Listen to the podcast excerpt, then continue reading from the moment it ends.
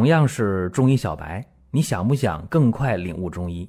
做事情先找到门路很重要，正所谓众妙之门。下面我抛砖引玉，为大家开启中医入门。本期节目啊，给一些经常感冒的朋友，简单的说几句。为什么就简单的说呢？因为感冒它不是一期节目就能说清楚的，尤其是反复感冒的人。应该这么讲啊，感冒这话题在以往的音频当中，在过去的几年已经是反复的讲过好多次啊。那么今天呢，仅讲一讲冬季容易感冒的人，在第二年的春天会不会更容易感冒？这个事儿啊，我不说，好多朋友也有自己的判断，大家会百分之八九十以上会这样想，说一定的。冬天总感冒，来年开春一定还是容易感冒。这个结论我认为对，是的啊，大家如果有这个认识，是对的。为什么？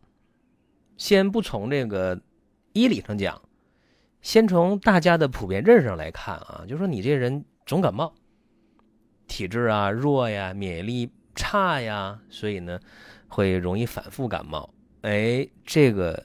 其实挺对的。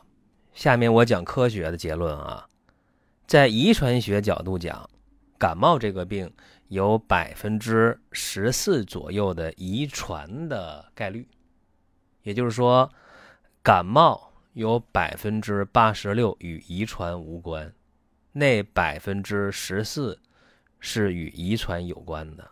说父母体质就特别好，然后这孩子体质也好，就不爱感冒，很正常。如果父母就是那种体质比较弱的、爱感冒的，那么子女的话也容易感冒，这是大概率的事情。那下面我们讲说，这冬季感冒跟春天感冒有什么关系？古人有这样一句话啊，叫“冬伤于寒，春必病温”。《黄帝内经》当中的一句原文，在《生气通天论篇》当中，就这么一句话。啊，冬伤于寒，春必病温。这句话呀，被后来者理解的就五花八门，怎么理解都有。有人解释说啊，冬天啊得伤寒了，春天呢得温病。哎呦，这个解释啊就太吓人了，是吧？你要知道啊，伤寒呢。是感寒季发为伤寒。那么冬天伤于寒啊，这个伤寒不是说今天西医讲的伤寒那种病，传染病不是。那么寒邪潜伏到春天了，发病发为温病，你觉得这这就没意思了。你这么解释的话，就太牵强了。而且伤寒。在《黄帝内经》的那个成熟年代，它还是一个呃非常单一的一种外感热病，因为你《内经》也好，包括《伤寒杂病论》，它都是汉朝的这么一个医医学的一个总结啊，汉之前的医学的总结，后来才分得很细啊，说这个伤寒呐，有这个。中风啊，什么冒风啊，伤寒呐，包后来又出现什么温病啊、湿温呐、热病啊，那越来越细。随着时间的推移，大家理解的越来越全面。像今天有伤寒学派、温病学派，这这两大学派了。所以大家注意啊，别把这个冬天伤于寒得的这些外感热病，就说成是春天温病的直接原因，它不是的。那说不是，怎么解释呢？那什么是对的呢？注意啊，冬伤于寒，春必病温。它真正的内涵是什么？就是说，外感疾病啊，外感疾病能不能发病，谁起关键作用？谁起主导的作用呢？内在的因素。所以。又一句老话啊，正气存内，邪不可干。同样是人群当中有人打了个喷嚏，啊去一个喷嚏，这病毒喷了这十几平米是吧？那这人群当中被喷到的人多了去了，但是一定会有人不被传染成感冒，对吧？当然也一定会有人被传成感冒。感谢这几年呢，大家都有防范意识，戴口罩挺好，真的戴口罩的话，好多病都预防了。这几年感冒药、抗生素是不是用的少了？都知道戴口罩保护自己，你打个喷嚏喷不到别人呢。所以注意啊，得不得病的内在因素非常重要，它起主导作用。那么注意了，一个人冬天反复的受寒，反复的感冒，那么这个人身体的正气一定会不断的被消耗、被损耗掉，对吧？一个冬天感冒六次，一次呢一个礼拜。你想想，这样的人到了春天了，如果空气当中有流感的病毒、感冒的病毒，那他没跑啊，一定会大概率的再感冒一次，对吧？因为他免疫力太差了嘛，太弱了呀。我们在听节目的过程当中啊，想说的话、想问的事儿，可以通过评论来实现。如果说身边人也需要这个内容，你可以转发一下。再有啊，就是关注的事儿，点关注不迷路，下回还能继续听。大家可以关注一个公众号，叫“光明远”，阳光的光，明天的明，永远的远。这个号啊，每天都有内容的持续更新，方便大家了解最新的动态。点赞、关注、评论、转发。这几个动作一气呵成，感谢各位的支持和捧场。也就是说，一旦感受温邪，就容易发生温病。这个温邪比较宽泛，风温、湿温、春温啊，这这都可能。也就是今天我讲的冬伤于寒，春必病温，呃，没有特定说啊，冬天你若得伤寒，春天得温病，不是。就一句话，你冬天反复感冒了，我已经强调这个事情了。无论风寒风热的感冒，对吧？你你只要反复的感冒，到春天了你还容易感冒。就是我今天把这个伤寒和温病这个名词，我不做这过多的解释。为什么？因为一讲大家听不懂，就不做过多的解释了。只是告诉大家，你冬天反复感冒的人，春天你照样容易感冒，而且更容易感冒，这个是确定的。为什么？因为你内在消耗的正气太多了。用大家通俗的话讲，你的抵抗力太弱了，被消耗了，这个是没有问题的。而且在生活当中，更应该引起我们重视的是什么？是冬不藏经，春必病温。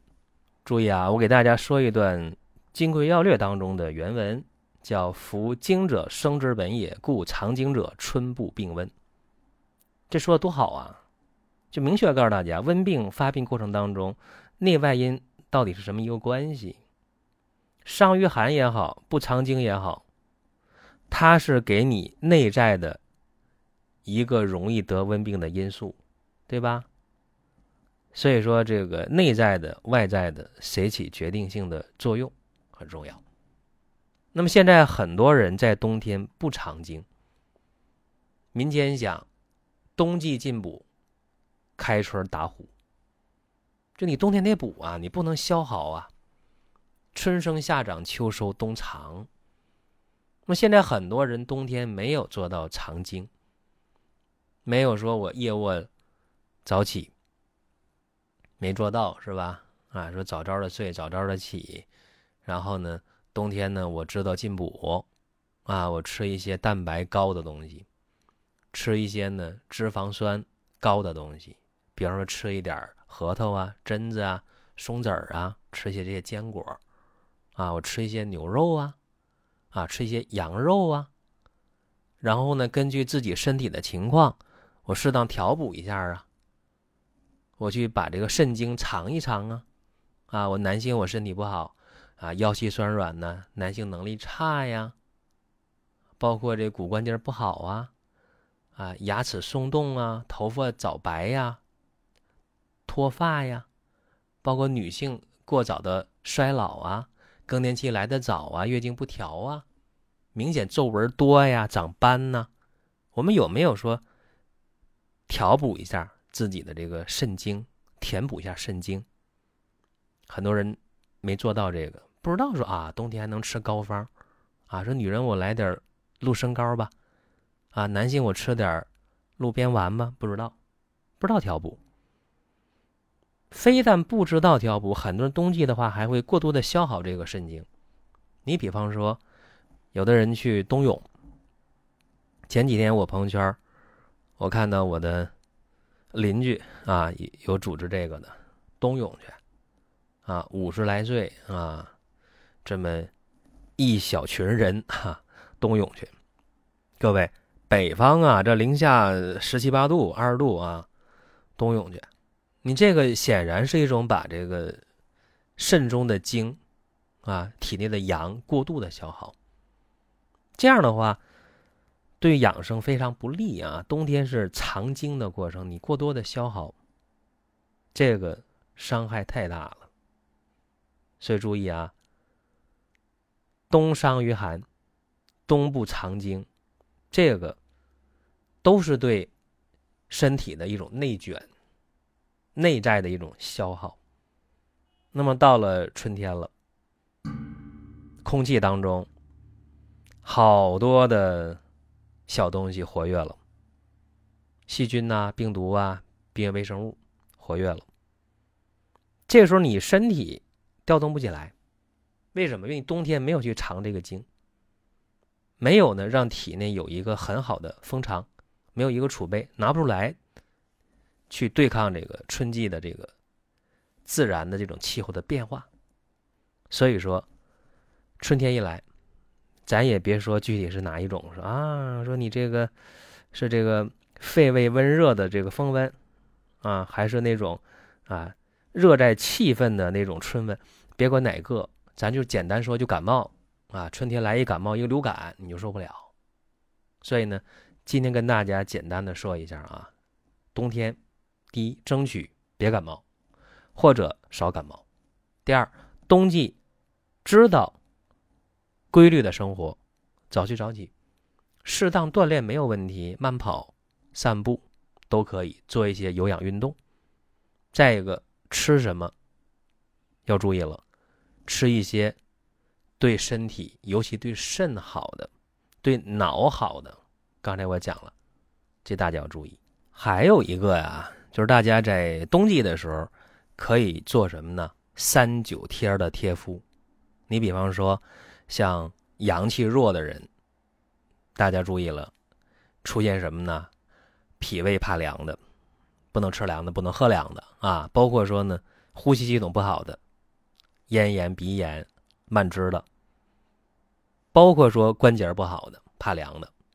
再有呢，就是说除了三九贴之外啊，大家呢还可以做艾灸，用艾柱，就是比较短的那个，或者长一点艾条。在你的足三里这个穴位上，如果每天能够灸上这么一撞的话，啊，灸上十分到十五分钟的话，那么你连续做上一周到两周的时间，那么一天可以做一侧的这个足三里，交替着来，这个对于身体的强健啊，冬季的这个保养效果也非常好，预防感冒啊，效果很好的。但是呢，艾灸也有禁忌症。啊，你比方说你正得热病呢，正发烧感冒呢，那你你不适合，对吧？而且艾灸之前之后要喝一些温热的水。您听到这儿啊，本期音频就要结束了。如果您有什么宝贵的意见，有什么想法要求，可以留言评论。当然，我们也欢迎大家关注、转发、点赞。下一期我们接着聊。